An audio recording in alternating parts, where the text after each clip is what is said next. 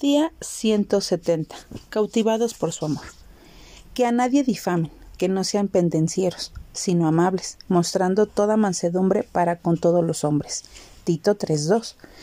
Me encanta saber que Dios siempre nos recuerda cómo debemos comportarnos. Él nos corrige como un buen padre, cuando estamos teniendo problemas de actitud como la de un niño que hace berrinches.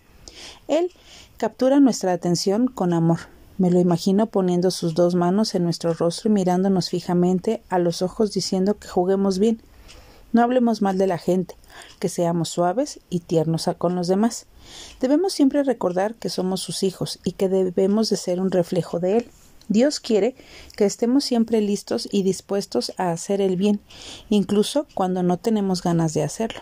Es fácil ser amables y cordiales con personas que acabamos de conocer y que nos tratan bien, pero puede ser difícil sobrellevar a aquellas personas que conocemos ya de hace tiempo y con los cuales hemos visto imperfecciones y defectos, sobre todo cuando sus actitudes hacia nosotros no han sido las mejores, y algunas veces incluso han sido rudas o deshonestas. Lo sé porque yo misma lo he experimentado.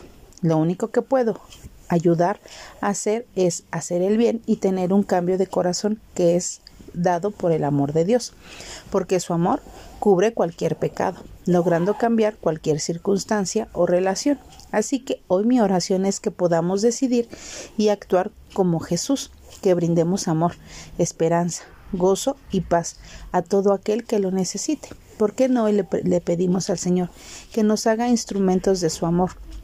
y que deseamos siempre estar dispuestos a hacer lo que es bueno y lo que es correcto.